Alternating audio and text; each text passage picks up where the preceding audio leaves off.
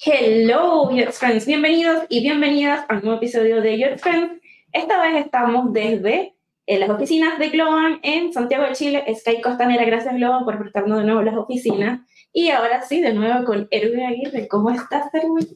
Mira, Andrea, yo estoy muy bien, estoy muy feliz porque ya estamos los dos en el mismo, en el mismo plato de estudio, como quien dice. En el mismo o país. estudio, el mismo país. Andrea, ¿les contamos de qué vamos a hablar el día de hoy? Pero por supuesto. Como es costumbre, todos los años hacemos el episodio de eh, tendencias de UX UI. Pero esta vez nos quisimos ir un poquito más allá y hacer tech trends, porque queríamos ampliar el espectro y hablar de cosas que están sucediendo que no solamente tienen que ver con UX UI, que son las típicas, que es minimalismo, eh, esquemorfismo, blur y todo ese tipo, brutalismo. Queríamos ir un poquito más allá porque la verdad es que la inteligencia artificial es el tópico más importante de nosotros en este año. Y para eso tenemos una invitada de lujo especial que les va a encantar. Trabaja en Globan, pero quiero hablar un poquito de quién es ella. Ella se llama Marcela Tapia Burgos, o como sus amigos la llaman, Marce. Es una apasionada de la experiencia del usuario, la investigación con usuarios y la inteligencia artificial. Por cierto, Marcela en nuestro en año aniversario que tuvimos el año pasado dio una charla espectacular, pero voy a seguir hablando un poco de ella. Su amor por la investigación la comunicación junto con su capacidad para entender la problemática de las personas la ha llevado a participar en la creación de diversos públicos o productos digitales para la industria bancaria, gobierno, medios de comunicación y últimamente líneas aéreas. En los últimos cinco años, Marce, como le gusta que la llaman o la llaman sus amigos, ha estado trabajando con la inteligencia artificial conversacional y la generativa donde su rol se ha transformado en una especie de exploradora del diálogo digital, ya que le ha tocado inventar, crear implementar modelos conversacionales, forma de testear, de trabajar con interfaces conversacionales, cuyo foco es hacer que chatear con máquinas sea más ameno, más humano. Por lo tanto, de verdad para nosotros un honor tenerla hoy con nosotros en esta grabación. Bienvenida, Marce. Y, de, y además repites con nosotros porque si ustedes siguen el podcast, se van a dar cuenta que Marce fue la que dio la charla de la Design Talk que hicimos en conjunto en septiembre. eh, y ella estuvo dando la parte de inteligencia artificial generativa. Y es por eso que de nuevo vuelve con nosotros porque, saben, Marce tiene un montón de, de cosas que decir. Pero Marce, conversa con nosotros. Perfecto, gracias por la invitación, por el espacio. Y nada, me siento súper, súper honrada de, de estar aquí con ustedes y, y contarles sobre mi experiencia, ¿no? O sea, contarles eh, de cómo veo lo que es inteligencia artificial y las aplicaciones, cómo lo estoy trabajando y todos esos temas. ¿ah? Creo que, que hay mucho que compartir y y hay pocos espacios en español para compartir esto. Sobre Así que yo creo que eso es súper, súper importante. Em, Bueno, ya, eh, sí, es que quería comentarles de que para mí, cuando el tema de la inteligencia artificial empezó a ser tema en mi cerebro, fue cuando mis papás me llevaron a ver 2010, el año en que hacemos contacto, que es una película de Stanley Kubrick. Y si ustedes vieron Barbie, Ahí se hace una reseña Stanley Kubrick cuando Barbie tira como un, no me acuerdo qué es lo que tira hacia arriba, y como que empieza la película, ¿ya? Esa escena es icónica de Stanley Kubrick del de, la, de la película 2010, el año que hacemos contacto, porque es cuando eh, los primates como que descubren eh, el monolito y empiezan a obtener inteligencia a partir del monolito. Y la película de Kubrick cuenta de que en, en una nave espacial existe una inteligencia artificial que se llama HAL, que es una, la típica imagen como de un de una eh, como ojo rojo que mira con un astronauta. Sí, como muy parecido también a Marvel. Exactamente, bueno, viene de ahí. ¿ah? Entonces Hal habla con este astronauta y este astronauta le, se empieza a dar cuenta de que Hal es que en realidad controla toda la nave y que por eso han habido muchas cosas. No quiero hacer spoiler, pero es tan antigua la película que yo creo que no, Ya no hay spoiler. spoiler. Bueno, la cosa es que se da cuenta de que es la inteligencia la que está tramando determinados eh, temas y en un minuto eh, él decide desconectar esta inteligencia. Y las últimas palabras que él escucha de Hal es que le dice, tengo miedo. ¿Ah? Hasta ahí se las dejo. Que si alguna vez te interesan en ver cine clásico, que ahora ya es cine clásico, vean 2010, el año que hacemos contacto. A mí eso me quedó grabadísimo. Me quedó grabadísimo porque de partida yo vengo del mundo de las letras, yo soy periodista de formación. Y para mí siempre el hablar ha sido muy simple. ¿Y qué es lo que pasa? El hablar es algo con lo cual la mayoría de los seres humanos nacemos. ¿ah?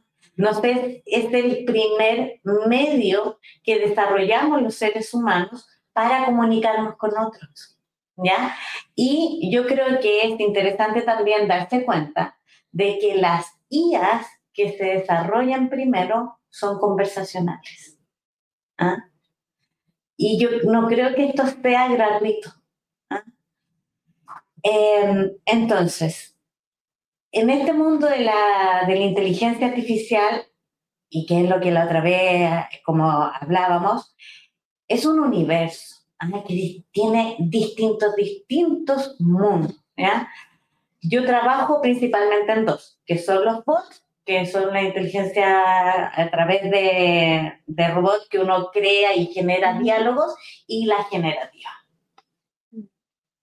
Antes de irnos a profundidad con el tema de inteligencia artificial, como vamos a hablar de los tech trends que hay ahora mismo, eh, uno de ellos es precisamente inteligencia artificial generativa, que este espacio lleva hace bastante tiempo, pero el año pasado con esto de ChatGPT y OpenAI abriéndose eh, a crear, a que empecemos a subir contenido que nos pueda responder. Y lo último que fue los productos GPTs, que nosotros mismos creamos un ChatGPT para que fuera un asesor, un consultor de UX. Y entonces cualquier usuario que tenga una cuenta paga de ChatGPT 4 puede ahora crear su propio bot y empezarlo a, a llenar de información, ya sea que si quiere que le dé recetas, consejos fitness o de experiencia de usuario. Pero además de esto, eh, va de la mano otra tendencia que es el quantum computing. ¿A qué me refiero con quantum computing? Es que eh, la computación cuántica es un campo emergente de la informática que se basa en los principios de la mecánica cuántica, una teoría física que describe el comportamiento de las partículas subatómicas. Actualmente la tecnología que nosotros utilizamos en los computadores se basa en 0 y 1, pero la computación cuántica utiliza qubits, que, son bits cuánticos, que estos pueden representar simultáneamente 0 o 1. Y gracias a este fenómeno conocido como la superposición cuántica. Entonces, eh, esta de la computación cuántica se aplica a varios campos. Todavía es algo que está en pañales. eh, son computadoras que tienen gobiernos eh, y laboratorios que son grandísimas, todavía no es algo escalable o que esté para todo el público general como utilizamos la computadora. Y eh, por lo menos algo que me llamó la atención de, la, de esto fue criptografía, que lo que quiere decir es que tú sabes que cuando tú abres WhatsApp te dice que tu conversación está encriptada. Bueno, pero eso es con la tecnología que utilizamos actualmente de ceros y uno. Pero si utilizáramos la cuántica, esto de poder hackear conversaciones encriptadas sería casi imposible. Pero es algo que se está desarrollando. Y esa es otra de las tendencias que eh, podemos ir luego mostrando más adelante. Pero existe otra tendencia, porque vamos a hablar de cuatro que vamos a profundizar en inteligencia artificial con más. La Andrea, me dejaste impresionado con todo lo que viene y, y- y de verdad, esto parece un universo paralelo, pero es algo real que está pasando. ¿Qué otros adelantos se vienen con la inteligencia artificial o hacer más robusta la tecnología? Fíjense que ahora se viene también el tema o el mundo de la robótica. En esta robótica van a haber robots más colaborativos que te ayudan a hacer agricultura, a potenciar la industria tecnológica o la agricultura, como lo dije anteriormente. También estos robots autónomos van a manejar los vehículos, vehículos van a desempeñar más papeles importantes en, temas de protocolo, de logística. Imagínense ustedes yendo a un evento y que el robot le dé facilidad, le dé la inducción y al mismo tiempo ustedes tengan un campo, una granja, un terreno y ustedes pueden dar instrucciones a ese robot para sembrar y tener agricultura totalmente acta. También vienen los que son los robots colaborativos y estos prácticamente están diseñados para trabajar juntos con humanos. Por lo tanto, van a ser acompañantes de los humanos y las personas para ciertas actividades. También vienen estos robots de atención médica que yo me imagino, no sé qué creen ustedes, que irán acompañando un médico al principio hasta que aprendan, digamos, el arte de hacer una operación, de, digamos, analizar cómo está tu vista, cómo está tu salud. De hecho, ya hay máquinas que pueden, digamos, detectar si, eh, o pronosticar si una persona tiene tendencia a células cancerígenas. Bueno, imagínense ahora un robot, no que va a reemplazar a los médicos porque esto es un temor que venimos arrastrando de hace rato, sino que van a dar un acompañamiento. También vienen estos robots eh, que ya se están utilizando en los drones y también vehículos que van a conducir estos vehículos, que van a hacer grabaciones, por lo tanto nos va a facilitar la vida, o así la veo yo. También vienen robots en la industria de construcción. Eh, de hecho, ya hay manos robóticas, pero se, con el tiempo se van a ir perfeccionando. Imagínense todos estos elementos, toda inteligencia artificial, tecnología. Vuelvo, repito, hay mucho miedo al respecto, pero también hay resistencia. Yo creo que tenemos que aprender lo más que podamos esta tecnología. Y otra de las cosas tecnologías que van a fortalecerse es la tecnología blockchain. ¿Qué quiere decir esto? Recuerden que nosotros en un episodio hablamos de los NFT, de los tokens digitales. Hasta los creamos. Hasta los creamos. Y vendimos también, vendimos nuestra primera pieza en, en, con NFT. Bueno, viene la adopción de diferentes empresas donde van a utilizar estas tecnologías y va a fortalecerse. Como siempre decimos, estos son, digamos, eh, como diagnóstico, tendencias que vienen, esto puede ir cambiando. Yo no puedo creer que esto sean soluciones o resoluciones específicas. Esto va a ir variando a medida que la tecnología se va testeando y se va humanizando. También viene eh, lo que es eh, la escalabilidad y eficiencia de este blockchain y la utilización de estas monedas digitales. ¿Qué te parece lo que viene? Claro, porque todavía eh, no es tan masiva como, digamos, utilizar las tarjetas de crédito. Pero sí, la gente que por lo menos juega online, la gente que está en Twitch o la gente de Twitch, eh, pueden canjear eh, monedas, y, pero es a través de cripto, no son las monedas normales que nosotros utilizamos.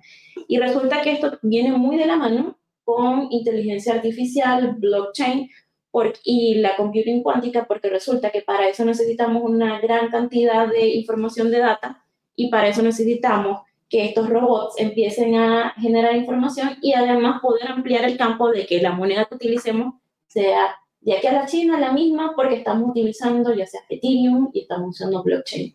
Entonces se abren las fronteras en cuanto a lo económico. Y ahí entran también temas éticos que vamos a profundizar contigo. Sí, y que después cuando empiezas a conversar, Marce, de temas éticos, eh, nosotros nos encontramos en Chile, para los que no saben, y el gobierno en Chile y la agencia de gobierno está trabajando mucho, el laboratorio, agencia digital, está trabajando mucho en crear lineamientos que garanticen el buen uso de la inteligencia artificial. Para que estemos un poco más responsables, para que haya un poco más de ética, pero poco a poco iremos conversando con Marcela. Sí, sí. Aquí por lo menos Axel nos dice que eh, Gen AI y GenBot también están los cobots, que son estos que te ayudan y te asisten, y precisamente es lo que estaba hablando Erwin. Pero ahora sí, Marce, eh, quisiéramos entrar en profundidad al tema de inteligencia artificial en sí. Perfecto. ¿Cómo nosotros como diseñadores de experiencia de usuario podemos eh, ir a la par de todo lo que está sucediendo para no quedarnos atrás cómo podemos utilizar esta inteligencia artificial generativa o no solamente utilizar, crear a través de ella productos digitales. Perfecto.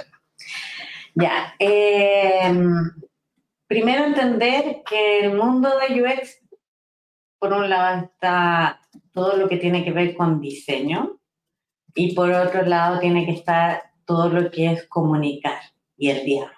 ¿ya? Es importante entender que también el diseño comunica y comunica a través de palabras, interacciones y formas, ¿vale? Entonces, en este contexto, creo que es sumamente importante entender de que la IA es un asistente y tenemos que verlo así, ¿ya? Pero es un asistente y como un buen asistente significa que nosotros tenemos que estar más preparados para poder enseñarle a este asistente. Piensen que es como su alumno en práctica, ¿ya? Esta, esta va a ser una IA para usted, cualquier tipo de IA en el campo en que ustedes trabajan, ¿vale? Entonces, les van a asignar un alumno en práctica y este alumno en práctica necesita que ustedes tengan conocimientos más profundos que él, porque él les va a entregar lo que primero encontró. Pero ahí viene la misión del experto o del, o del otro que está guiando en ayudar y ver ya, de, de lo que me pasaste me sirve esto, esto y esto, porque todo el resto no sirve. ¿ah? Y lo bueno es que este alumno en práctica no se va a sentir ofendido por eso. ¿ah? No, no, no, si ustedes le piden cinco más, cinco más, cinco más, no va a haber problema. ¿Ya? No se cansa de trabajar. Sí, ¿ya? Entonces, ¿qué es importante de esto? Aquí les mostramos precisamente eso que estás hablando. Justo la semana pasada habíamos creado este ChatGPT de UX Friends, que es un consultor para todos tus proyectos como una guía. Entonces, eh, las preguntas que le pusimos como, eh, ¿cómo comenzar una evaluación heurística? ¿Cuáles son eh, key performance? ¿Que me puedes ayudar a crear un test de usabilidad? ¿Cómo puedo crear esto? Entonces, hay preguntas que siempre nos hacen, que nos hacen en redes sociales, que nosotros dijimos, bueno, ¿por qué no creamos este chat de, aprovechando que ya lo habían abierto?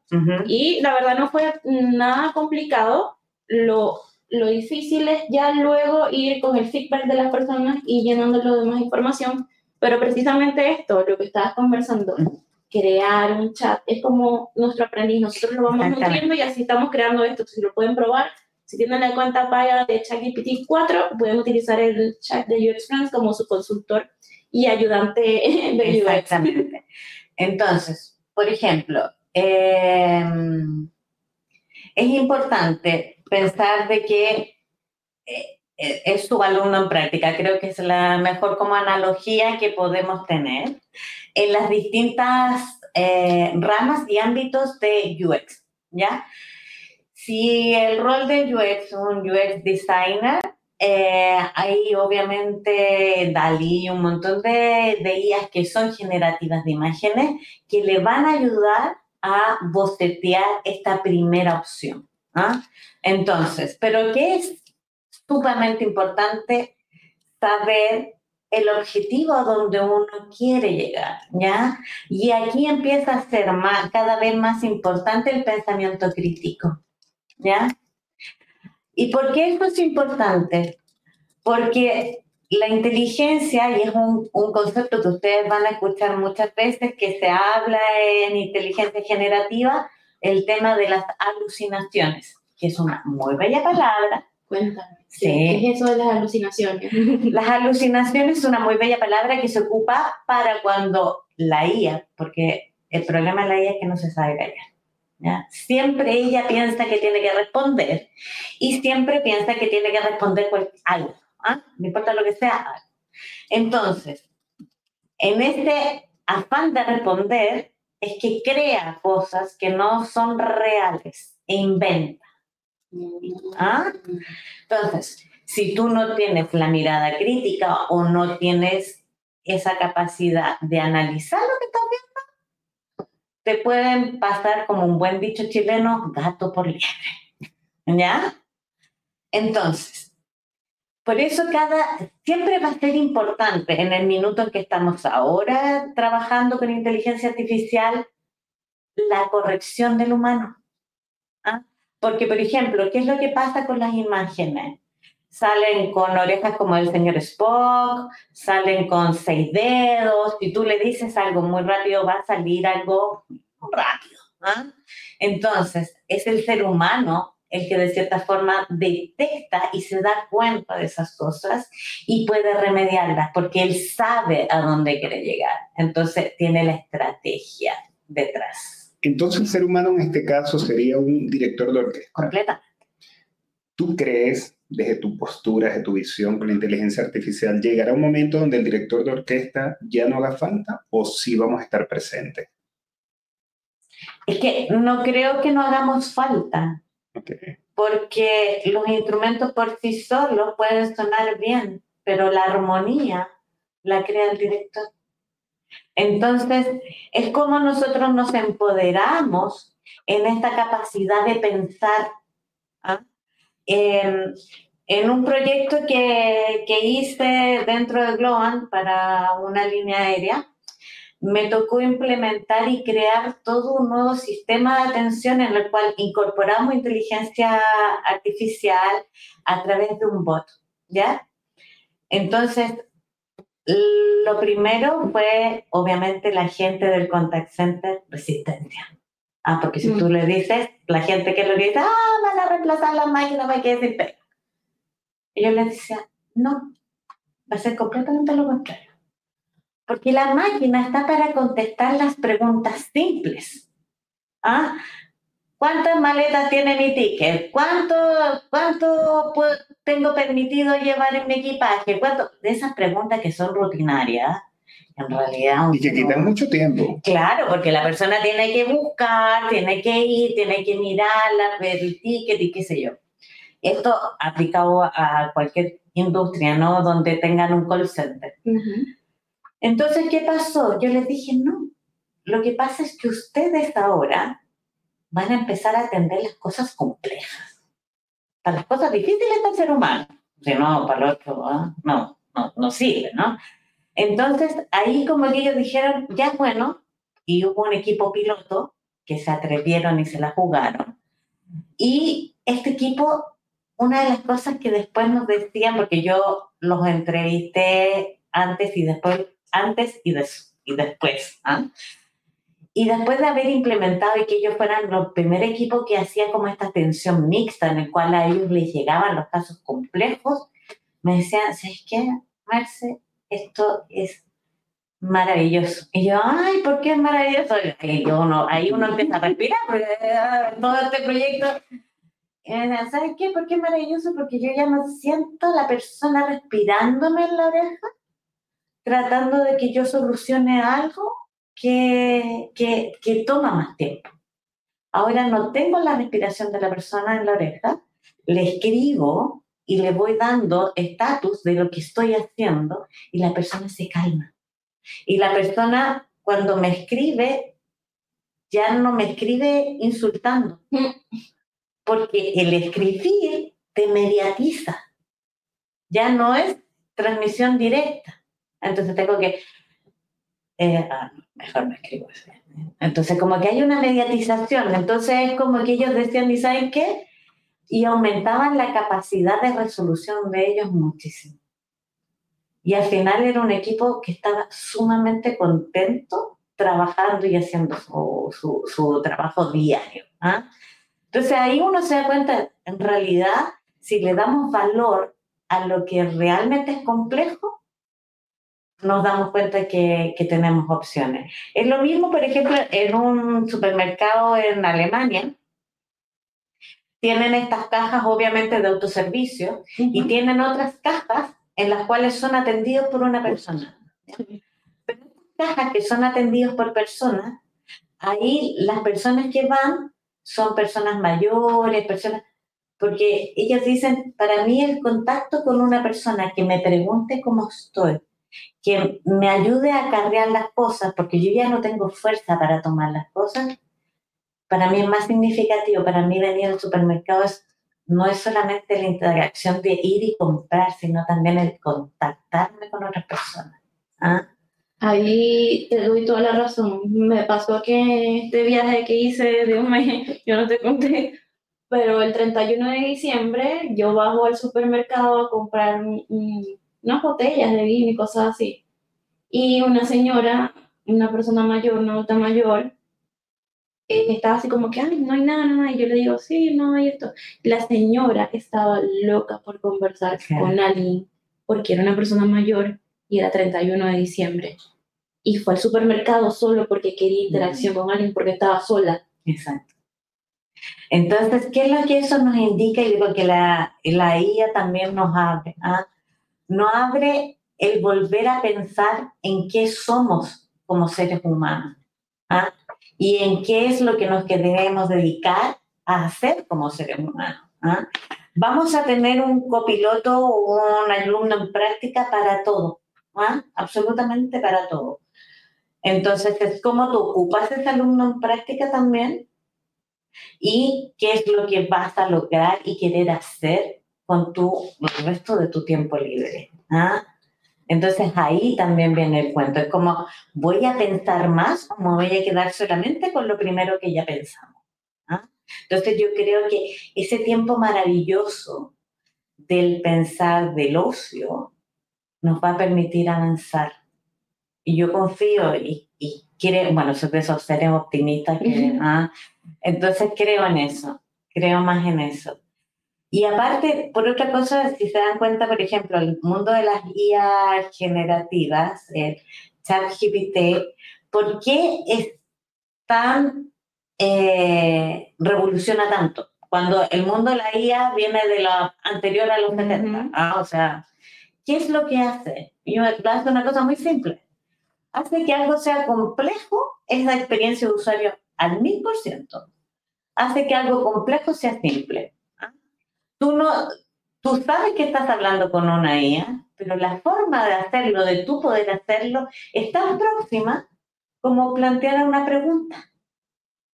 Precisamente. Y para eso también quiero agregar de que no solamente existe ChatGPT, existen un montón como BART, pero además de esto tenemos otras que podemos aplicar como Chatspot, que es integrado HubSpot, Grammarly, Midjourney y Other AI. Ahora han salido un montón de, de inteligencia artificial que nos ayudan en diferentes ámbitos, pero quería hacer un corte porque precisamente si ustedes quieren entrar en esto de aprender un poco más sobre inteligencia artificial, tenemos unas recomendaciones. Y es que en Codehouse se abrieron estas nuevas carreras que te eh, hablan sobre inteligencia artificial y cómo la puedes aplicar en tu trabajo y aprovechando que eh, tenemos eh, nuevas alianzas, tenemos 20% de descuento en Codehouse utilizando el código UX Andrea. Así que si ustedes se quieren eh, inmerser, estar inmersos en esto y cómo aprender, cómo utilizarla, bueno, les recomiendo que vayan, revisen las carreras de Codehouse, a ver cuál les gusta. Y además de eso, también tenemos otras recomendaciones como los cursos de Interaction Design Foundation, que tenemos dos meses gratis utilizando nuestro link, que lo vamos a, dejar acá. Y precisamente hay un curso que es creado por em, Loana, que es sobre inteligencia artificial para UX designers. Entonces tenemos esas dos recomendaciones si ustedes se quieren eh, empezar a educar, porque si no lo hacen ahora, ahí sí, el título este que dice, ¿te va a quitar el trabajo de inteligencia artificial? Sí, alguien que lo sepa usar, te lo va a quitar. Y con respecto a eso, Marce, ¿qué recomendaciones le darías a aquellas personas que tienen resistencia a la inteligencia artificial, que tienen miedo, ¿cómo tú le dirías, hey, ven, montate en esto, revisa la inteligencia artificial, revisa tutoriales, cuáles serían los beneficios de yo como ser humano aprender un poquitito por lo menos inteligencia artificial? Bueno, eh, a todos nos, nos facilita la vida el tener una segunda opinión. Y el tener un acelerador. ¿ah? Y eso es como la forma en que deberíamos estar viendo el trabajar con la, con la IA. ¿ah? Entonces, por ejemplo, si yo necesito hacer un texto, ya no necesito partir con la hoja en blanco, que de repente es tan complejo, ¿no? Así como, parto, como parto. Entonces, ¿qué y es ese pánico la hoja en blanco, porque Exactamente. Entonces, ¿qué es lo que, por ejemplo, yo hago? Dame cinco eh, formas de introducir el tema X y lo quiero en tal tono. ¿Ah? Porque hay que ser súper eh, claro con las instrucciones. Esta es una máquina y es una máquina que entiende instrucciones. ¿ya? Entonces, mientras más estructurado uno le dé las instrucciones, él te va a entregar mejores resultados. Los prompts. Exactamente. ¿Y qué es un prompt? Un prompt es una forma de preguntar. ya es la estructura. Lo que pasa es que para nosotros, para los seres humanos de este lado de la pantalla, la palabra prompt es nueva. Mm. Pero para los que están del otro lado, es decir, los que codifican, la palabra prompt es muy antigua. ¿ah? Entonces, ahora el mundo eh, se está apropiando de un concepto que era el mundo de los desarrolladores. ¿ah? Exacto. ¿Y qué significa prompt? Es escribir una orden, ¿ya? Entonces, para utilizar, eh, el otro día lo hablaba con mi, con mi peluquera, porque también me decía la misma pregunta. Decía, pero Marce, yo decía, no, tu trabajo es netamente creativo, pero te puede ayudar a cómo iniciar algo. ¿ah? Es como ya, eh, una persona viene y te dice que se quiere cortar el pelo, pero no tiene idea de nada que hacer. Entonces tú le puedes decir, ya, mira, te vamos a poner cuáles son las cinco tendencias en corte de pelo durante Europa Mm. en, en el año 2023, 2020. De- Y así tú puedes ir refinando hasta llegar a la respuesta que más o menos a ti te sientas cómodo y que dices, ah, sí, esta respuesta me acomoda. ¿Mm? Entonces, para trabajar con IA desde el lado de usuario, las técnicas son eh, generar una estructura de pregunta que sea clara, directa y con indicaciones claras de lo que uno quiere o necesita obtener como resultado. ¿Ya? Ahí te tengo una pequeña ayuda. Para los que nos están viendo ahora, acabo de compartir el UX Copilot Prompt Bank de Capsule, que ella está, colocó este repositorio de cómo crear el prompt desde el principio, como cuál es tu rol, UX, UX Designer, Visual Designer, UX Writer. Luego la siguiente etapa sería el stage. Si vas a empatizar, a definir, a idear, a prototipar, y seguidamente de cuál es el contexto, que es precisamente lo que estás mostrando. Entonces, con este archivo ustedes pueden crear sus propios prompts según el rol y les van dando definición. Así que se los recomendamos un montón. Está en Figma Community y es totalmente gratis. Lo vamos a dar también en el enlace de acá abajo. Así que continuamos para que entiendan que pueden también, lo van haciendo de esta forma, pero también pueden tener ayuda de estas comunidades. No, Marcela, y yo también quiero eh, agregar un, un- pedacito. Tú sabes que conozco una vecina Ujú. Para que vean, porque yo antes, como vengo de un mundo más tecnológico, más académico, para mí los prompts tienen que tener una sintaxis, una oración, una lógica, pero eh, una de mis vecinas hoy en día conversa con la inteligencia artificial, una- la aplicación, la bajó en su celular y le hace preguntas como, ¿cómo puedo desmanchar la camisa que se me ha manchado? Y llegó un momento que ella ha entablado una relación, porque es una relación amistosa, y me da risa mi amiga, pero también me encanta verla. Él le da la respuesta y ella le dice, muchas gracias. Y él le dice, a la orden. O sea, ya llega un momento, te pregunto también, la inteligencia artificial me imagino que se va personalizando a medida que un usuario empieza a darle prompt o no. Así es. Ah, Así es.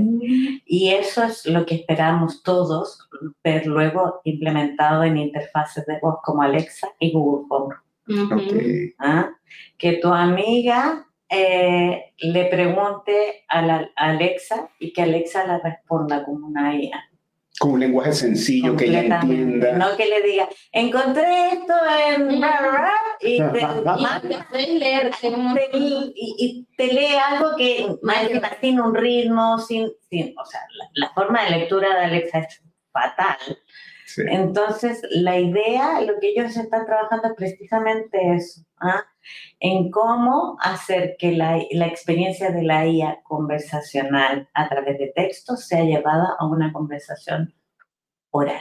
Que esa es tu experticia en la que vienes trabajando hace rato, ¿verdad? Eh, sí, sí, sí, sí. Yo mm, creo em, y confío en que en algún minuto vamos a llegar a un buen nivel de interfaces conversacionales porque considero que son mucho más inclusivas. ¿ah? Claro. Y con inclusivo me refiero a desde niños hasta adultos mayores. ¿Por qué?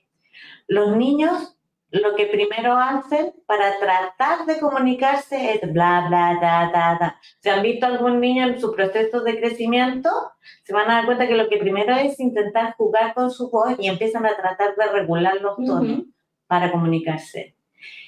Y a la gente mayor lo que es lo que menos pierde es el sentido del habla.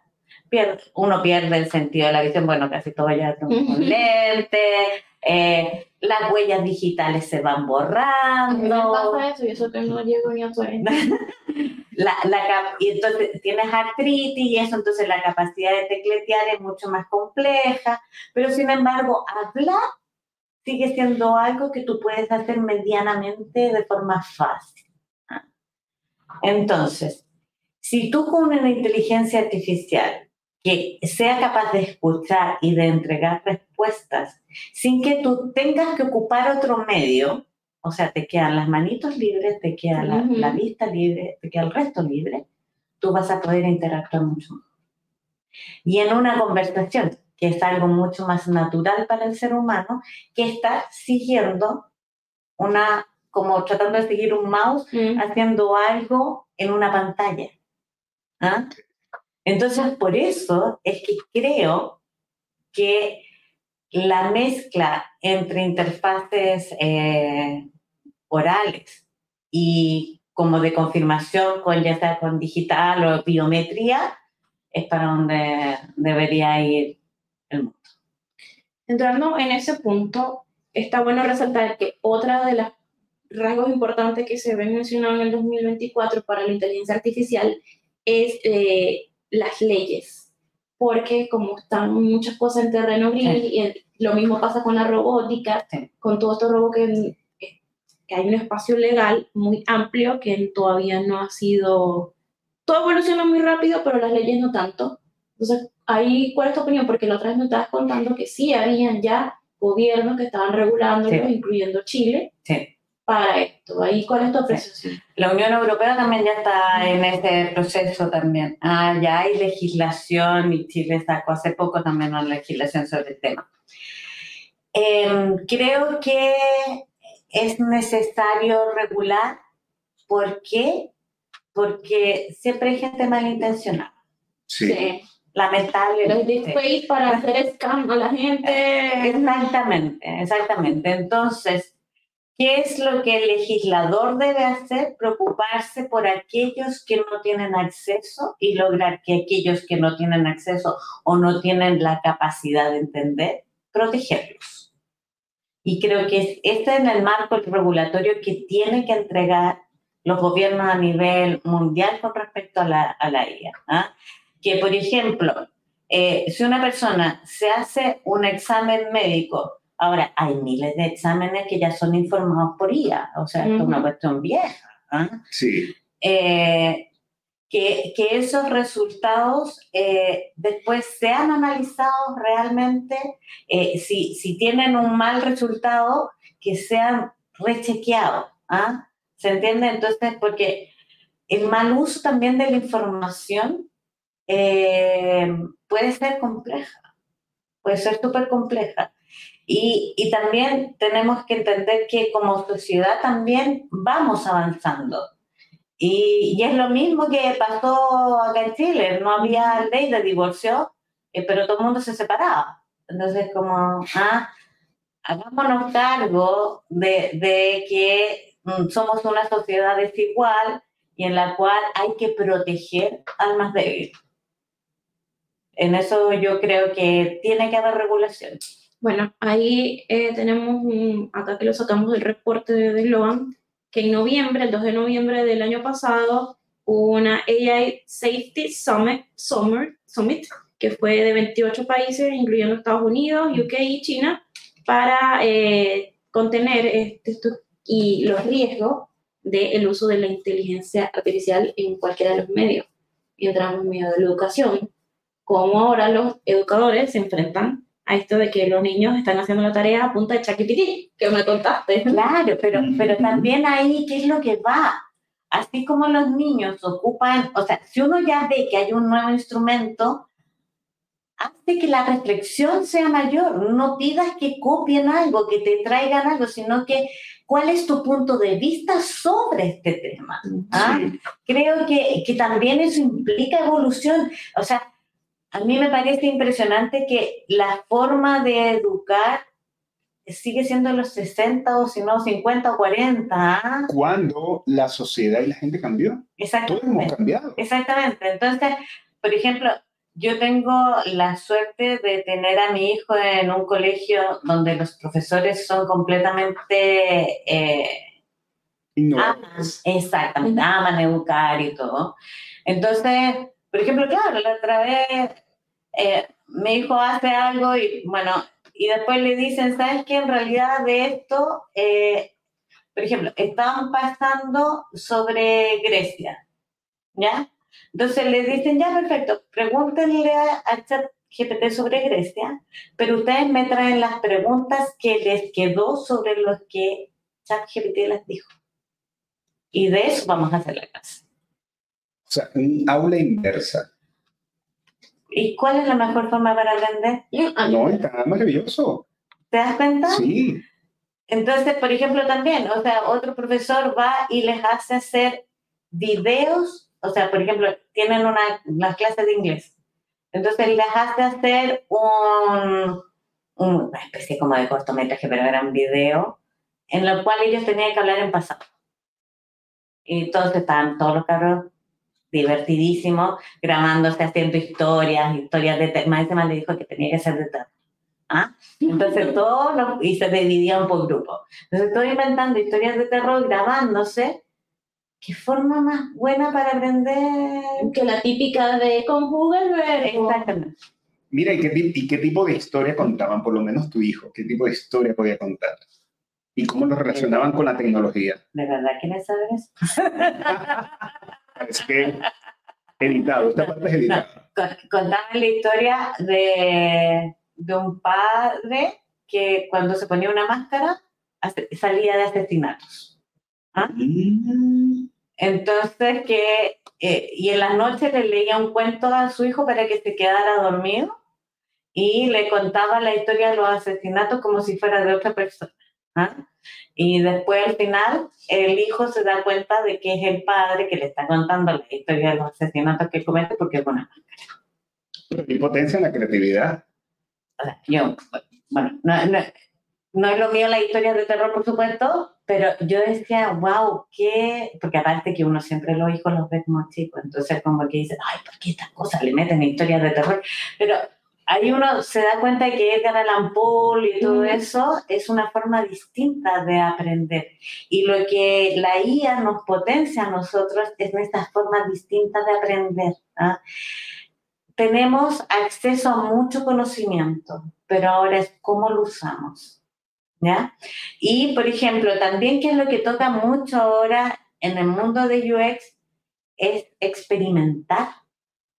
Porque la IA generativa es un mundo nuevo y en Sí. el cual, con el cual nosotros tenemos que trabajar y tenemos que aprender a cómo hacer test de usuario con la IA, a cómo saber si está respondiendo correctamente, a cómo enseñarla, educarla, formarla, etc. Sí, porque igual lo han mejorado, pero al principio tenía muchos sesgos de que hablaba siempre en masculino, no tenía información de tal año a tal año, pero como la actualización se hizo, ya esas cositas se han ido mejorando, pero aún queda muchísimo que recorrer. Y para eso mismo, por lo menos en, mi caso, yo utilizo todo el día ChatGPT para automatizar cosas de procesos, por lo menos los test de usabilidad, y precisamente por eso mismo, en el curso que había dado, en, en uno de los módulos, que era la interpretación de datos, nos guiamos, ahora Fiction tiene, Fiction y eh, también la otra que utilizo, Maze, tiene una parte de inteligencia artificial donde nosotros estábamos categorizando los datos con los teams. Por ejemplo, si necesitábamos developer, le preguntábamos qué área trabajaban.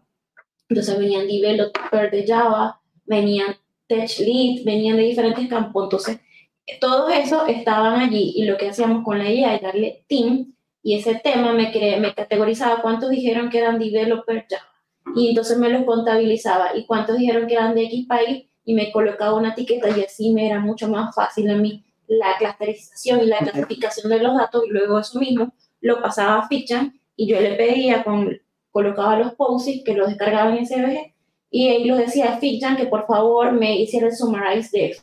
Y Fiction de una vez me hacía el summarize, me lo categorizaba de acuerdo a los países y a los roles. Entonces ahí me ahorré un montón de trabajo que hubiese tenido que hacer antes en el pasado, leyendo, bueno, este dijo que era de este país, para acá, este dijo que era de este, para acá. Claro, ¿no? Y en ChatGPT también puede ser, por ejemplo, las user personas cuando estás trabajando con supuestos, con hipótesis. Puede ayudarte también a hacer el estudio comparativo, benchmarking. A la hora, ChatGPT te puede ayudar todo eso. Yo creo mucho en la inteligencia artificial. Yo creo que vino a facilitar el camino. Completamente. Pero, a ver, ¿crees que potenciaría la creatividad la inteligencia artificial? Uy, eh a ver, a mí, ¿qué es lo que te voy a responder de forma inversa? A mí, ¿qué es lo que me asusta y qué es lo que me complica de la inteligencia artificial? Es em, el que no fomente el pensar, el que la gente tome y ponga. No, hay este proceso de cuestionamiento, de reflexión y eso. Si eso tú me dices que este proceso de reflexión es creatividad, yo te diría que sí, es creatividad. Y si no generamos ese músculo, no lo engrosamos ese músculo, es donde vamos a tener problemas. ¿ah? Es como, eh, ¿se acuerdan de la película Wally? -E? Por supuesto. Ya. Entonces, todos empezaron a acostumbrar a que todos venían batidos y todo, que dejaron de ocupar su cuerpo y engordar. Ah, sí, no se podían parar, ya no, se podían ir. Pues, claro, dejaron de caminar. ¿ah? Entonces, eh, sería maravilloso que nosotros, en vez de dejar caminar, desarrollemos más alguna otra área de nuestro cerebro, gracias a que ahora vamos a tener que ser más críticos y analíticos en la información que estamos recibiendo. ¿ah? Y ser más creativo, porque nos va a dejar más tiempo para pensar en cómo usar esta información. ¿Ah? Tú vas a tener la base. ¿ah? Entonces, por ejemplo, tú ahora le vas a decir, ya, mira, em, necesito que me entregues cuáles son los países con eh, tales características o las personas que necesitan tales características. Te las va a entregar. Tú ya no buscaste. Por tanto, perdiste toda la riqueza de este proceso de descubrir, ¿verdad? Pero sin embargo te están entregando algo ya más digerido. Entonces ahí viene tu curiosidad en cómo será esto, será tan así, cómo serán estas.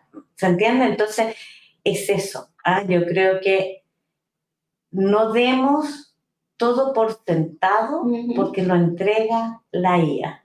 ¿ah? Porque también... Se equivoca. Exactamente. Porque me ha pasado, lo, lo he puesto a prueba. Ya van como cuatro veces que le he preguntado algo y pincho eso, ah, respuesta incorrecta. Y yo pensaba que era la otra que de la IA decía que no. Porque eh, por lo mismo hay que cuestionarse. Claro. Entonces, Erwin, vamos cerrando el episodio. Gracias a todas las personas que se unieron. Gracias, Marce. Y Cuéntanos, Marce, si quieres algo que tú quieras recomendar antes de ir cerrando. Sí, em, a ver, trabajar con IA generativa, em, a mí me toca trabajar los dos lados, ¿ah? trabajar usándolo y trabajar creándola. ¿ah? En este trabajar de creándola es sumamente importante eh, la capacidad de redacción. ¿ah? Eh, el, escribir de forma clara. Em, ahora lo que yo veo es que los prompts, que es como la forma en que uno le da personalidad a un bot, van a ser como la receta de la Coca-Cola. ¿ah? Mm. Al final va a ser esto, el que uno va a cuidar y las empresas van a cuidar para que no se dupliquen sus herramientas de inteligencia artificial. Claro, que no tengan los mismos resultados. Exactamente, exactamente. Y con los documentos que uno les va a cargar. Entonces, al final, eso se va a transformar en el como core de las empresas con sus asistentes. O sea que cada uno va a tener un secreto especial para tener mejores resultados. Eh, va a ser tu receta. ¿Mm? Me gustó el ejemplo de la Coca-Cola. Pero queremos darte de verdad decirte muchas gracias, Marcel, por esta oportunidad de compartir contigo, de darnos tanta sabiduría, porque detrás de cámara hablamos muchas cosas muy interesantes, pero bueno, eso será en otro episodio. Y sumaricemos. ¿eh? ¿Cuáles son las tendencias para los que llegaron luego? Habíamos dicho que inteligencia artificial. Inteligencia artificial, quantum, computing, robótica y blockchain. Esas son las cuatro tendencias más importantes de Tech Trends. Porque si hablamos de UX UI, estaríamos hablando de eh, brutalismo, que es una de las tendencias en cuanto a visual design. Sí, más que todo el visual design. Y en cuanto a UX, tendríamos que hablar de experiencias inmersivas y accesibilidad, que esas son otras de las que se siguen. Eh, es algo que tenemos que tener una em, habilidad que tenemos que cultivar en este 2024. Yo, por mi parte, les recomiendo eh, Data Driven, accesibilidad e inteligencia artificial aplicada. Esos tres cursos los estoy tomando y son los que yo recomiendo ahora mismo que ustedes, eh, para prepararse, háganlo. No, y hay que estudiar mucho y más cuando el mundo está cambiando. Pero le queremos pedir un gran favor. Si ustedes tienen algún tema especial que nos quieran recomendar, que quieran escuchar, que quieran profundizar más adelante, por favor, déjenos un mensaje de texto o una nota de voz, ya sea en la cuenta de Instagram, en Spotify. LinkedIn, Spotify. Tenemos diferentes canales. Aquí mismo, en YouTube, en Twitch ahora, que es primera transmisión que hacemos en Twitch, gracias a Ana que nos ayudó a configurar esto. Y gracias Axel por hacer tantas preguntas y darnos recomendaciones. Gracias Francisca, gracias Linda, gracias Ana, gracias a todos los que se unieron. Y eh, para los que nos están escuchando, vamos a dejar los enlaces aquí en la descripción del episodio. De nuevo, muchas gracias Marce. Gracias a ustedes por invitarme. Feliz, se me hizo nada el tiempo. muchas gracias. Bueno, bye bye, your bye, friends. Bye, friends.